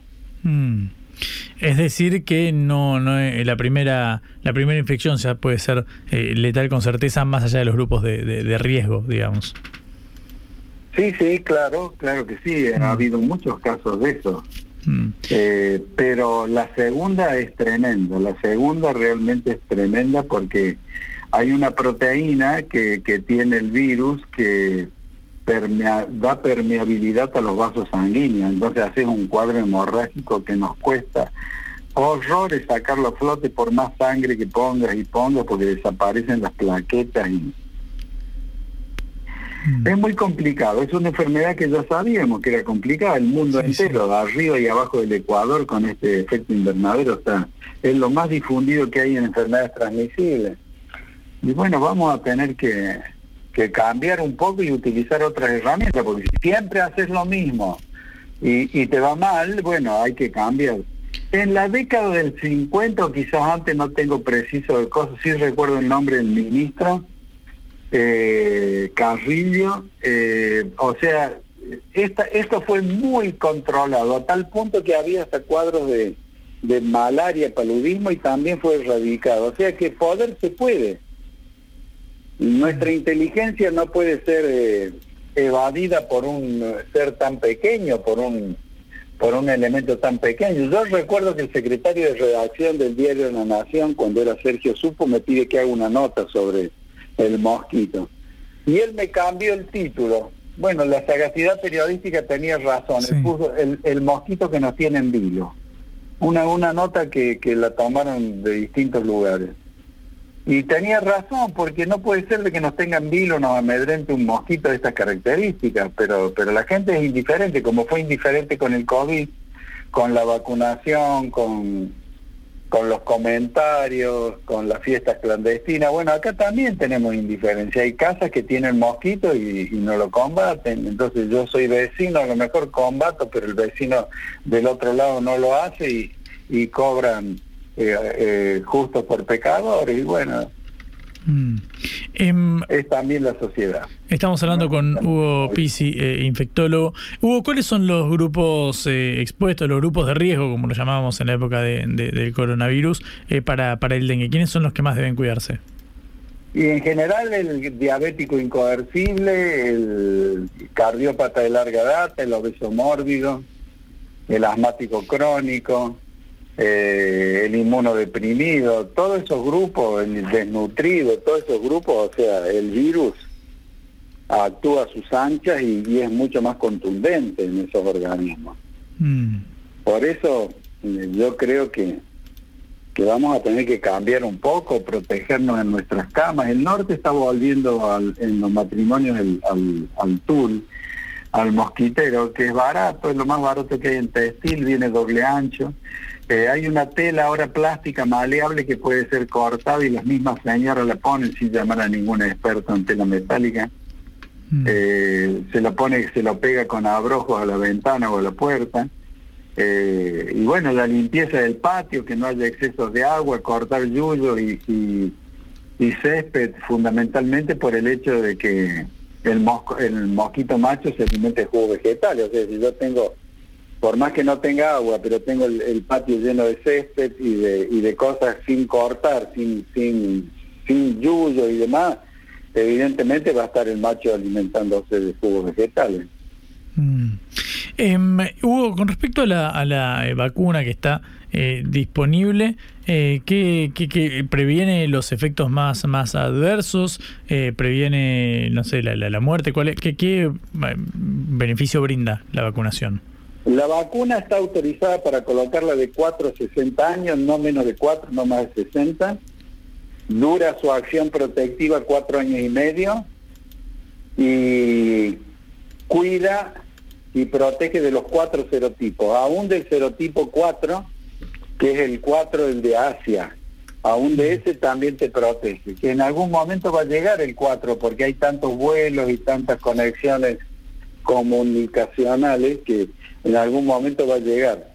Pero sí, hay que cuidarse de todo eso porque evidentemente eh, nosotros tendríamos nuestro anhelo es colocarle a los 300.000 argentinos que ya tuvieron un episodio, colocársela gratuitamente.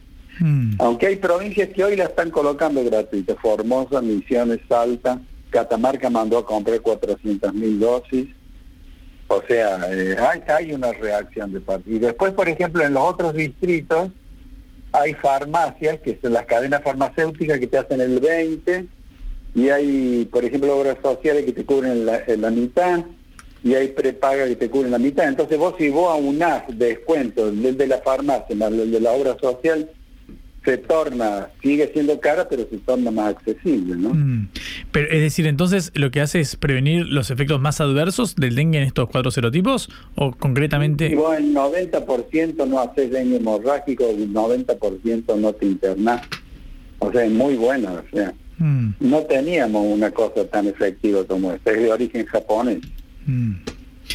Hugo, eh, muchísimas gracias por este ratito. Ha sido, ha sido un gusto hablar contigo. Te mando un abrazo.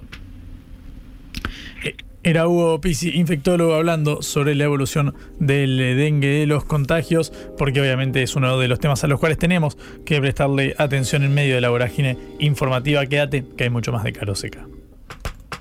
Reflexión y análisis de las noticias que conmueven a la Argentina y al mundo.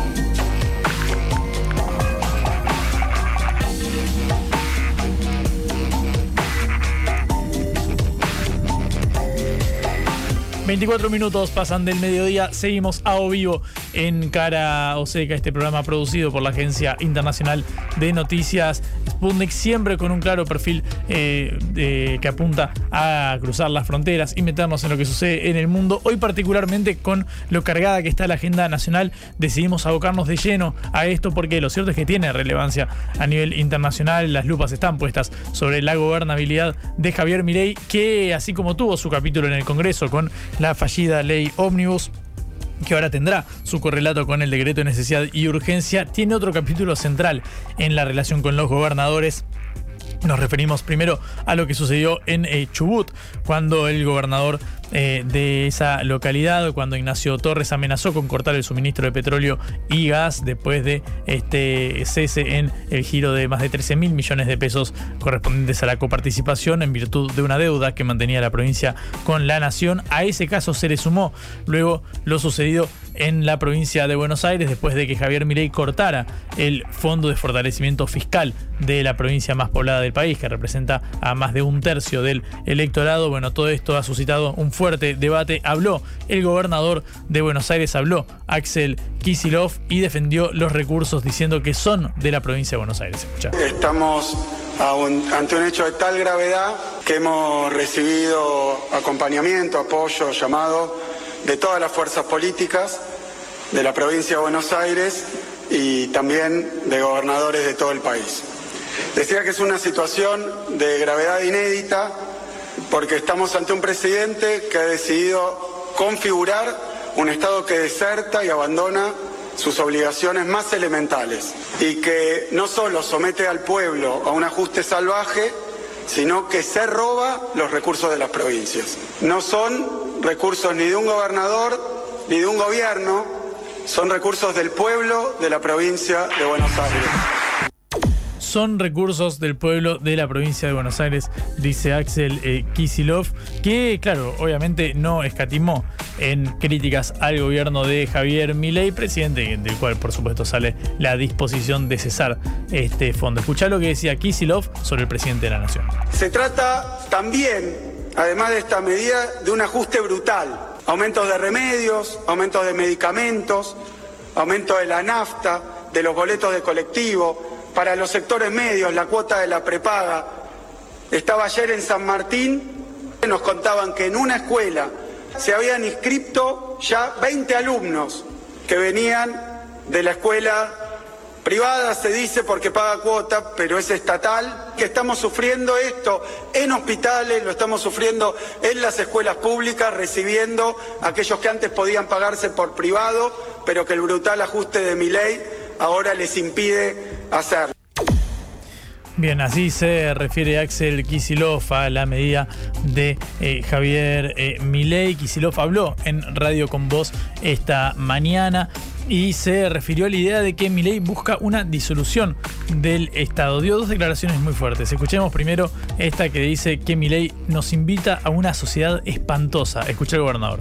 Entonces, bueno, si cada uno se tiene que arreglar con lo que tiene, cada provincia y cada persona, y nos invita a una sociedad espantosa un país absolutamente en estado de disolución. Ahora, a veces parece que te quiere arrinconar, porque obvio, si no te pasan los recursos, te los va cortando eh, en aras de algo que ahora dice, decía Caputo el otro día, que en dos años, tres años va a tener efecto aparentemente. Eh, yo te digo, ya se aplicó varias veces, lo aplicó Macri de la política de Macri, esta, no hay nada nuevo, cortar, cortar, cortar, se genera una recesión, tal vez consigue plata externa, nos endeuda más en dólares, eh, pero yo qué creo, que hay que cortar esta, esta locura. Hay que cortar con esta eh, locura, dice Axel eh, Kisilov. Bueno, luego lanzó una, no sé si amenaza, pero lanzó al menos una, una frase algo llamativa en cuanto a la medida de la cual podría disponer Kisilov, así como Ignacio Torres en Chubut dijo nosotros podemos frenar la producción de petróleo y de gas. Bueno, Kisilov emuló esa frase en materia de la administración de los puertos. Escucha.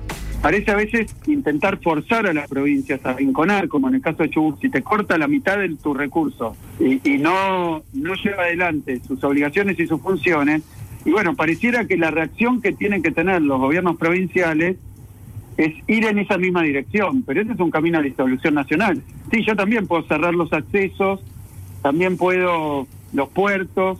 Si uno se pone a fantasear y a pensar sobre decisiones de autonomía o posibilidades incluso, eh, aduanas interiores, sí, hay muchísimas alternativas, pero ¿cómo surgen? No por voluntad y vocación de los gobernadores que estén pensando cómo separarse de las demás provincias y del gobierno nacional tomando decisiones autónomas. Es como que te arrincona y te lleva a este lugar te arrincona y te fuerza a adoptar esa posición. Eso dice eh, Kisilov, claro, Kisilov eh, advirtiendo la conducta del gobernador Ignacio Torres de eh, Chubut, a quien respaldó abiertamente. Bueno, Ignacio Torres habló en las últimas horas, dijo que es peligroso lo que propone Milei para las nuevas generaciones y ese lineamiento del gobierno de la nación. Escucha lo que dice el gobernador de Juntos por el Cambio. No tengamos miedo de hablar, no nos callemos no nos dejemos faltar más el respeto. ¿Cuánto odio puede haber en una persona que con sorna tuitea riéndose de un chico con síndrome de Down? ¿Qué le puede haber pasado a esa persona en la vida para tener tanto odio y resentimiento? Nunca tuve tanto repudio y tanto rechazo al ver una cosa así. No porque me lo hayan hecho a mí entre tantos agravios. Yo tengo el cuero duro y yo estoy convencido que lo que estamos haciendo está bien pero eso tiene un componente muy peligroso, que es qué ejemplo le da el presidente de la nación a las nuevas generaciones.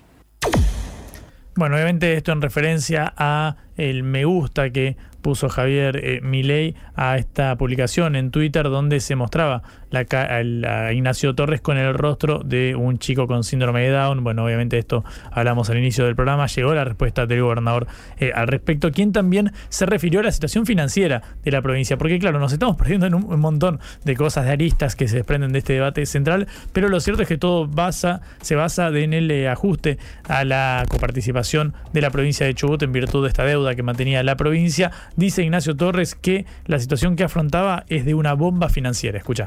A mí no me, van a sacar de eje porque sé que estamos peleando por lo que nos corresponde. Nosotros no estamos mendigando nada al gobierno nacional, al gobierno central. Cuando uno habla de deudas, cuando uno habla de endeudarse, no está ni bien ni mal, depende para qué me endeudo y en qué condiciones.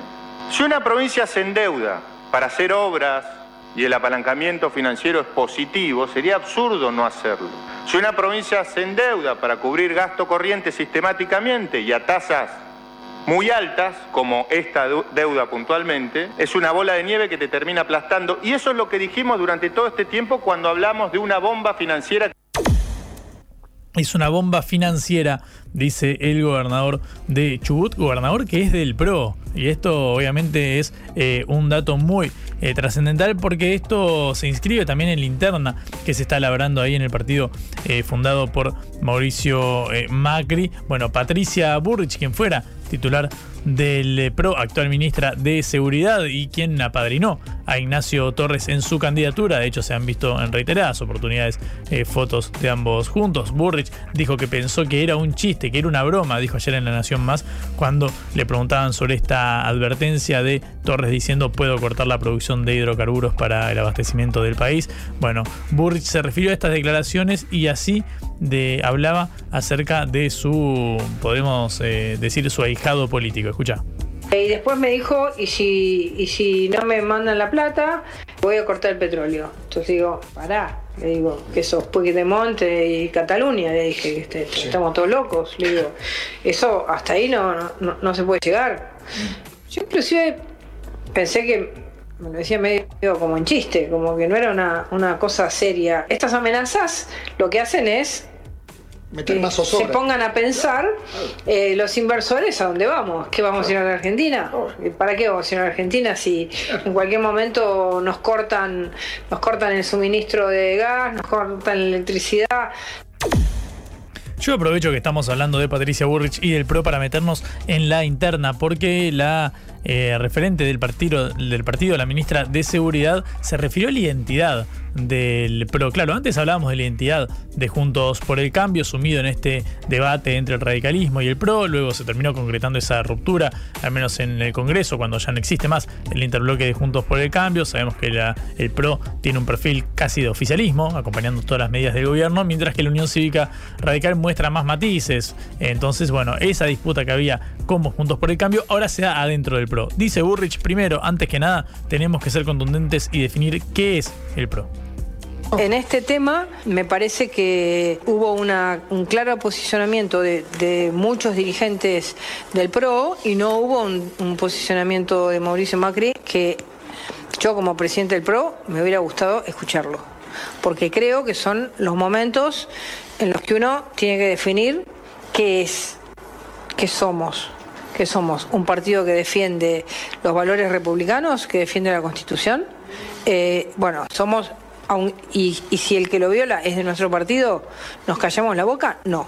Nosotros tenemos que ser claros. Lo sumo. Contundentes hay que ser contundentes ante la pregunta que se puede plantear antes de que se concrete cualquier pareja, que es ¿y ahora qué somos? Bueno, esa pregunta le plantea Patricia Burrich a Mauricio Macri en medio de esta eh, interna. Todavía no se terminan de ordenar las piezas en el partido fundado por el ex eh, presidente hace ya más de 15 años. Lo cierto es que hay mucho ruido en torno a estas declaraciones, en torno a lo que sucede con Ignacio Torres, en torno a lo que sucede con Axel Kicillof y también en torno a lo que sucede con Patricia Burrich y la interna en el pero última media hora de Caro Seca, quédate que así seguimos. Cara Seca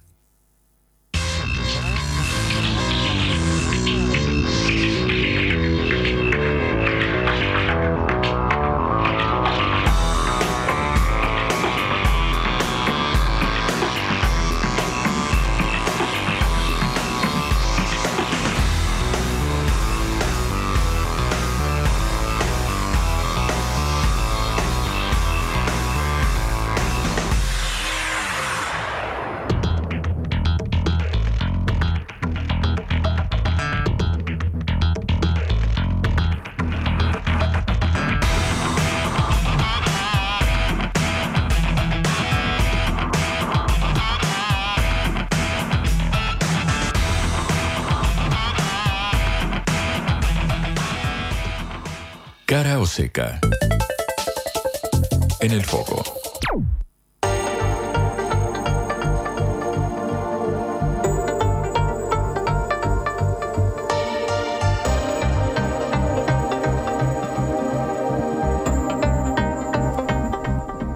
Algo más de 20 minutos nos separan de la una de la tarde. Vamos a volver al tema vinculado a lo que sucede entre la Nación y la provincia de Buenos Aires. ¿Cómo impacta esta decisión del gobierno eh, nacional de eliminar el Fondo de Fortalecimiento Fiscal? ¿Y cuál es el posicionamiento al interior de la provincia más poblada del país? Estamos en comunicación con Julio Zamora, intendente de Tigre, ahí en el norte del conurbano bonaerense. Julio, ¿cómo estás? Buen día. Juan Lemán te saluda en Caroseca. ¿Qué tal, Juan? Buenos días, ¿cómo te va? Muy bien, gracias por atendernos primero. Eh, Julio, bueno, me interesa preguntarte tu, tu, consideración respecto a esta decisión del Gobierno Nacional de eliminar el Fondo de Fortalecimiento Fiscal y cuál es el impacto. Bueno, realmente el impacto lo vamos a ver muy pronto. Este, recién estuve hace un ratito charlando con los representantes del Consejo Escolar de Tigre, por ejemplo, eh, en donde estamos viendo que el impacto este, se va a producir en los comedores escolares, en todos aquellos fondos que tienen que ver con la infraestructura escolar eh, y también con las distintas políticas, por ejemplo la política de seguridad que tiene la provincia de Buenos Aires y que tuvo de alguna manera el apoyo del gobierno nacional anterior, producto de un levantamiento policial que nosotros sabemos que que bueno, era eh, eh, la consecuencia de una inequidad que había respecto de nuestra de los salarios de nuestra policía bonaerense. Así que el impacto lo vamos a ver pronto, en menos seguridad para nuestra población, en problemas este, fundamentalmente en nuestros niños y adolescentes vinculados a la alimentación en los comedores escolares y otras cuestiones como la salud, por ejemplo, también, que hacen al funcionamiento que debe tener una provincia que tiene una inequidad originaria, ¿no? O sea, se trata de una provincia, como bien lo dice nuestro gobernador, que produce el 39% de los recursos nacionales y recibe solamente el 20-21% de coparticipación. Mm. En ese marco, em, eh, Julio, el impacto concreto, ¿cómo crees que va a decantar en, el conurbano y en el interior? Digo, ¿Cómo se traduce esto para los residentes en Buenos Aires? Bueno, en principio, menos comida para los niños en los comedores. Ese es el impacto más, si se quiere, más cruel de esta política del gobierno nacional. Menos comida para los chicos en los comedores escolares que son distribuidos periódicamente a través del Consejo Escolar, de los consejos escolares de la provincia de Buenos Aires. Creo que eso es lo más grave. Después también hay cuestiones más profundas que tienen que ver con políticas de seguridad, de salud de la provincia, o sea, realmente estamos ante un gobierno nacional que se está desentendiendo de la misión federal que debe tener como gobierno nacional, atendiendo y ayudando a todas las provincias. Acá no hay, no es una cuestión dirigencial esto, con esto no, no se está ayudando o perjudicando a gobernadores o a intendentes, acá se está perjudicando a los habitantes de, una, de un país que producto de las políticas este, intempestivas, eh, irracionales, diría yo, y no consensuadas del gobierno nacional, que este, perjudican a la mayoría de la población. Mm. Estamos hablando con Julio Zamora, intendente eh, de Tigre. Tu postura entonces es de acompañamiento al posicionamiento del gobernador y la judicialización del conflicto, ¿correcto? Sí, por supuesto. Creo que, digamos, eh, nuestro gobernador tiene que este, hacer oír la voz de los bonaerenses. Mm. Y sería muy triste que el gobernador se guardara silencio ante estas políticas que lo que atacan son las, este, las los beneficios o las, este, la, la vida de los habitantes de la provincia de Buenos Aires. Un chico que come menos en la escuela es un chico que no se desarrolla como se debe desarrollar y eso es producto de decisiones que no miran el carácter humano que tienen que tener las políticas públicas nacionales. Mm. Julio, recién mencionabas eh, el hecho de que el impacto se traduciría en menor asistencia a los comedores, merenderos eh, y demás. Eh, quiero preguntarte como, bueno, hombre de un, de un municipio en el conurbano bonaerense, ¿cómo estás viendo la situación social? Bueno, ya contamos en demasía lo que sucedió con los comedores y el cese de giro de fondos para abastecerlos durante el mes de enero, una de las razones que aplicó el superávit fiscal del gobierno nacional que festejó en distintas instancias. Quiero preguntarte cómo está ese capítulo, al menos en tu municipio, en Tigre? Bueno, la verdad es que lo que estamos comenzando es a ver, eh, digamos, de alguna manera el, rostro de las eh, políticas del gobierno nacional. Lo comenzamos a ver en estos meses, que ya empiezan a impactar en las economías de nuestras familias, este, vía la reducción de salario indirecto, al aumentar las tarifas de electricidad, las tarifas de gas, el transporte público, los alimentos, la falta de control de los, de los precios, eh, digamos, el nombre de la libertad de mercado dejan a la buena de Dios a millones de argentinos. Entonces, lo que estamos viendo es ese rostro inhumano por parte de un presidente que, digamos, por medio de sus decisiones propias, eh, sin, sin consulta, sin consensuar, ni siquiera con la propia dirigencia que lo quiere de alguna manera acompañar. En realidad todos lo queremos acompañar eh, para el bienestar de, nuestra, de nuestro país, este, producen estas consecuencias. Y lamentablemente lo que se viene es, eh, digamos, este, una, un aumento este, inusitado eh, e histórico en la pobreza este, de nuestra población. No hay horizonte de futuro claro este, para las familias argentinas. O sea, decir que este país va a estar bien en 20 años cuando, este, digamos, disminuyan la calidad en la alimentación de nuestros hijos, cuando disminuya la calidad en el trabajo de nuestros trabajadores, cuando nuestros jubilados no puedan comprar los remedios producto de la licuación de nuestros de los salarios, realmente es reírsenos en la cara, ¿no?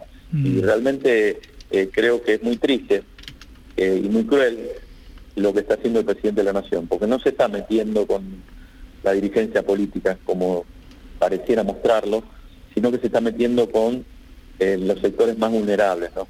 que están mm. sufriendo las consecuencias de sus políticas.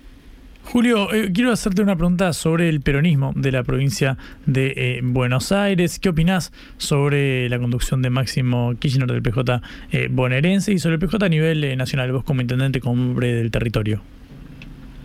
Bueno, la verdad es que yo no cuestiono dirigentes. Lo que veo, y eso, digamos, tengo que decirlo lamentablemente, es que cuando un partido se reúne después de una derrota como la que tuvo el peronismo este, hace tan solo unos meses, lo primero que hace es toda institución, no más que los partidos, es hacer una memoria y balance de las cuestiones.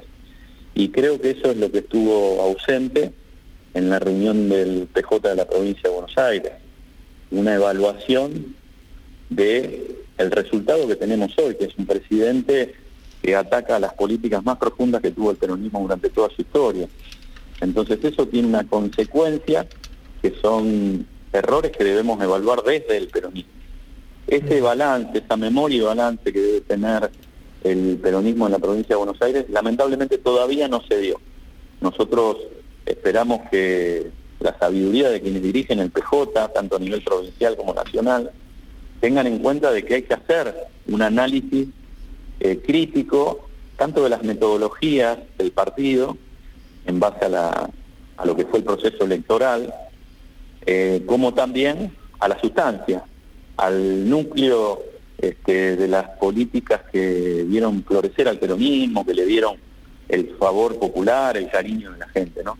Entonces todas esas discusiones no estuvieron presentes. Lo que sí estuvo presente, y me parece bien, obviamente, son las críticas a estas políticas del gobierno nacional. Pero si no hacemos de alguna manera un recorrido de los últimos años del peronismo y, lo que no debemos volver a hacer, ¿no? Porque por lo menos lo que debemos evaluar es qué cuestiones no debemos volver a repetir dentro del peronismo. Y eso lamentablemente no se ha dado. Esperemos que el tiempo este, pueda dar el espacio para que la dirigencia política pueda expresar, la del peronismo, este, cuál es el horizonte futuro que tenemos que tener para, para la Argentina.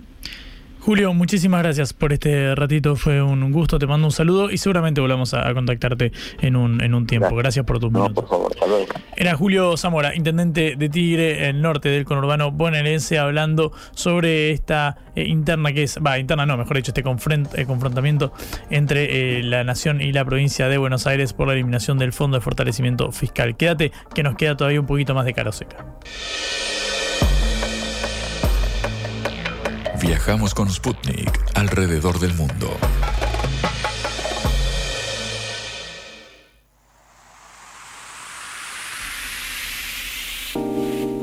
Últimos minutitos de cara o seca, nos separan 11 de la 1 de la tarde. Vamos a viajar a eh, Colombia, no queremos descuidar el plano internacional porque el gobierno de eh, Gustavo eh, Petro anunció que bueno, continuará con los diálogos de paz con el Ejército de Liberación eh, Nacional, el ELN, que venía de un congelamiento, según habían eh, anunciado. Bueno, a inicios de esta eh, semana parece haberse retomado el diálogo para continuar con los acuerdos. Vamos a hablar con Diego Aretz, que es periodista en Colombia y tiene la gentileza de atendernos. Diego, ¿cómo estás? Buen día. Juan Lemán te saluda. Buen día Juan y tu audiencia, muchas gracias por este espacio y atento a que podamos conversar sobre lo que sucede aquí bueno, y sobre estos diálogos que han avanzado a pesar de todas las dificultades. Mm, justamente a raíz de esto quiero consultarte, muchas gracias por tu tiempo eh, Diego, ¿en qué estado está el, este, este diálogo? ¿Cuál es la trascendencia de lo que pueda llegar a ocurrir en caso de que se mantengan estas conversaciones? Claro, lo, lo, primero que hay que entender es que el ELN es un grupo que ha intentado distintas negociaciones alrededor de su historia y todas han sido fallidas. En este caso, digamos que al ser la primera presidencia de izquierda en Colombia, hubo una especie, especialmente al inicio, una especie de, eh, podríamos decir, de ilusión de que siendo una guerrilla pues de izquierda tuviera una facilidad más grande con un gobierno de izquierdas pues para dialogar y para construir acuerdos o para negociar de alguna manera regiones. Y esto no siempre ha resultado de la manera más, eh, digamos, no, no resultó tan positivo o tan fácil como se pensó al inicio, pero lo que sí es cierto es que hizo algo y se mantuvo, y se mantuvo, algo que no había sucedido en los últimos tres, cuatro gobiernos. Ningún intento de diálogo con el ELN había avanzado tanto en otros gobiernos en este ha avanzado muchísimo, pero los problemas son muy grandes. El problema de control territorial, el problema de unidad de mando, que es quizás el problema que tienen en este momento y que es bien complejo, y es que pues una facción en Nariño, en una región fronteriza con Ecuador, eh, milicianos del ELN decidieron eh, presentar al gobierno una propuesta de negociación paralela a la negociación y eso, ah, digamos que eso revela las fisuras entre el grupo grande y el grupo y los subgrupos, digamos, o las facciones de su, de su mismo grupo. Eso es muy complejo porque eso cuestiona toda la negociación. Si no hay una unidad de mando, ¿cuál es la garantía de que lo que se firme fuera del país eh, se va a respetar en las regiones donde está el conflicto y los milicianos aquí directamente lo respetarán. Con esto hay que recordar los tristes eh, acontecimientos de las disidencias de las FARC, que pues se firmó un proceso, un pacto con el gobierno de Santos, pero después eh, ahora han resultado pues distintas facciones y muchos problemas de disidencias. Entonces es una pregunta que el país también debe hacerse, hasta qué punto se debe negociar y se puede negociar con esa unidad de mando y si esa unidad de mando no ofrece las garantías, qué tipo de nuevas negociaciones tienen que realizarse en las regiones. Creo que son preguntas, pero yo creo que todo esto es positivo porque revela que están sucediendo cosas, revela que hay conversaciones, revela que hay fisuras, revela que es problemático, pero también revela que, que, que gracias a eso pues precisamente estamos trabajando sobre la realidad y no sobre eh, la guerra. Es Diego Aretz, periodista de Colombia, que nos dice esto. Justamente quiero preguntarte eh, sobre eso, sobre la opinión eh, pública. Diego, ¿qué respaldo hay a estas iniciativas del gobierno de mantener los, los diálogos? Sí, yo, yo creo que hay un gran respaldo en este momento de Colombia a los diálogos en general. Colombia ha tenido una apuesta desde el 2016 importante en términos poblacionales. Muchas veces la gente habla del plebiscito y olvida de que el país durante las dos primeras décadas, o quizás menos, 15 años del, del 2000 al 2015, su política hacia todo fue la seguridad, ¿no? que era la cabeza del presidente, presidente Uribe, y teníamos una lógica de que la única solución de la guerra era el conflicto. A partir del 2016 comienza a, suceder pues estas negociaciones con los grupos y el país comienza a ambientar la posibilidad de una negociación. Y la gente, la gente y la gente popular, la gente en los barrios, la gente de las clases medias comienza a asumir de que hay otro camino que no es necesariamente el camino eh, de la aniquilación de estos grupos. Y la verdad es que los resultados han sido muy óptimos. Nosotros vimos en el 2016 el aumento en turismo, el aumento en posibilidad regional. Pudimos llegar a lugares que antes no se podía llegar.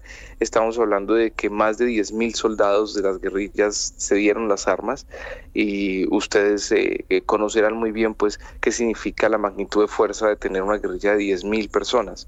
Logramos desarmar 10.000 guerrilleros sin eh, eh, sin la muerte de ningún ser humano. Y eso es un triunfo del pacto, digamos, del pacto social, ¿no? Y creo que esto es lo que se quiere lograr ahora también. El problema, naturalmente, que hay que decirlo, hay un problema grande que también es la financiación y el narcotráfico y la desigualdad. Y, también, pues, eh, que media Colombia vive en condiciones muy precarias y cómo, cómo resolvemos eso, cómo llevamos Estado. Yo creo que hay unas, hay unas apuestas interesantes, los gobernadores que son los, digamos, dirigentes de departamentos de cada región del país, lo han dicho con claridad, hay que llevar Estado y hay que llevar, digamos, el pacto social hasta los últimos rincones. Cuando en un pueblo logramos tener un colegio, una universidad, una alcaldía que funcione, una policía que funcione, un sistema judicial que funcione, donde logramos llevar el Estado, estos grupos tienen, pierden su fuerza y pierden su sentido también. Y quitarles ese sentido que pudieron haber tenido en algún momento de reclamar es muy importante, pero la única manera de quitarles ese sentido es naturalmente asumiendo que el Estado llegue a esos lugares.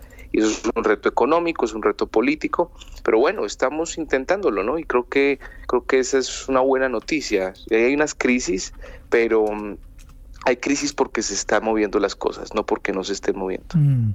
En estos momentos, eh, Diego, ¿cuántos grupos armados eh, hay activamente ahora en, Colombia en este momento? Digamos que podemos estar hablando a nivel eh, militar, o sea, con presencia militar y de una manera organizada, porque hay que dividir grupos que tienen una vocación política de grupos que simplemente tienen una vocación armada, ¿no? Eh, asistimos a un cambio también en la geografía de la guerra.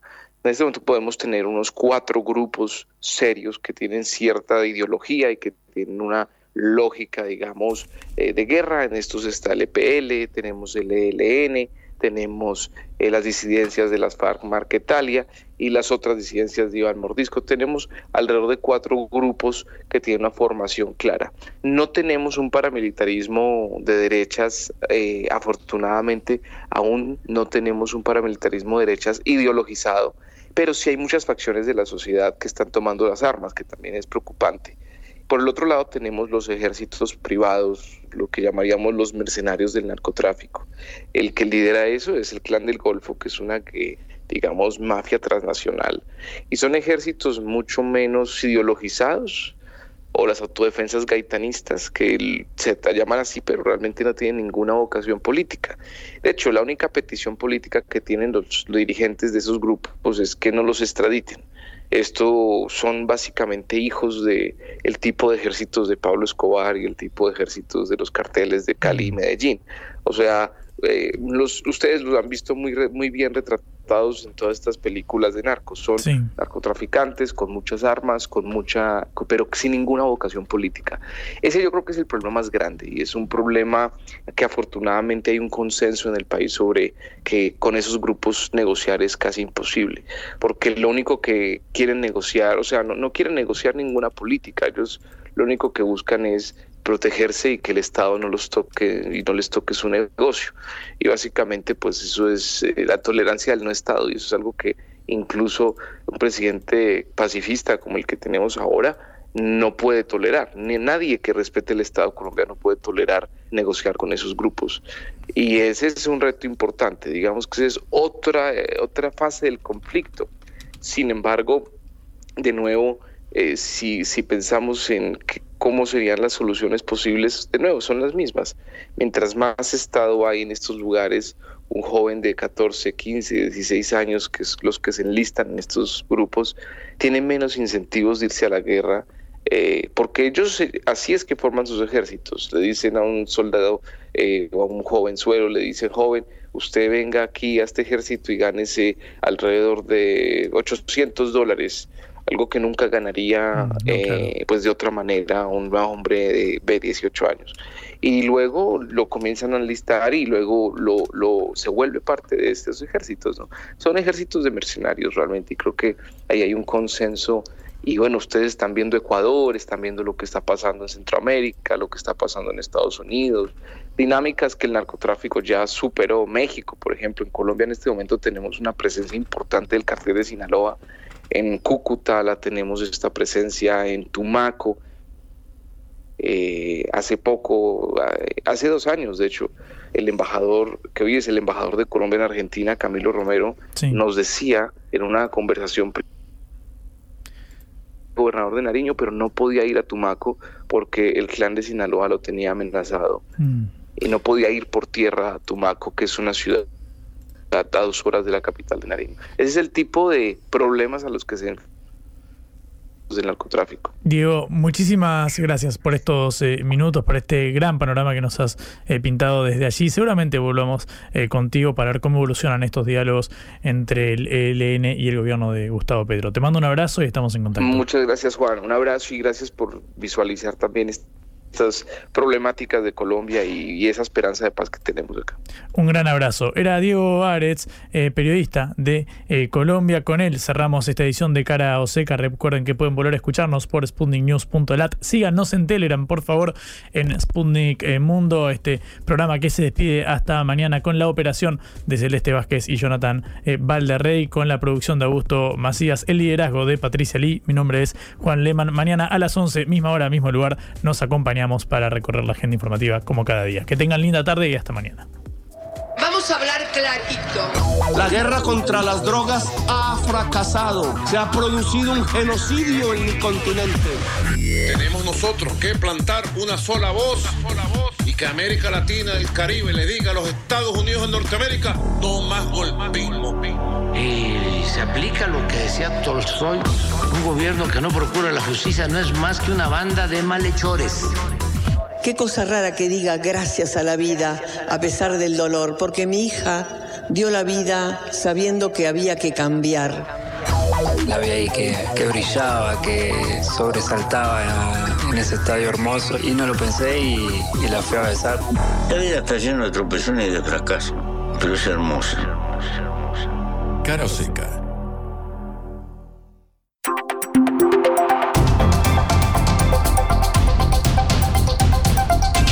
Estás escuchando Radio Sputnik.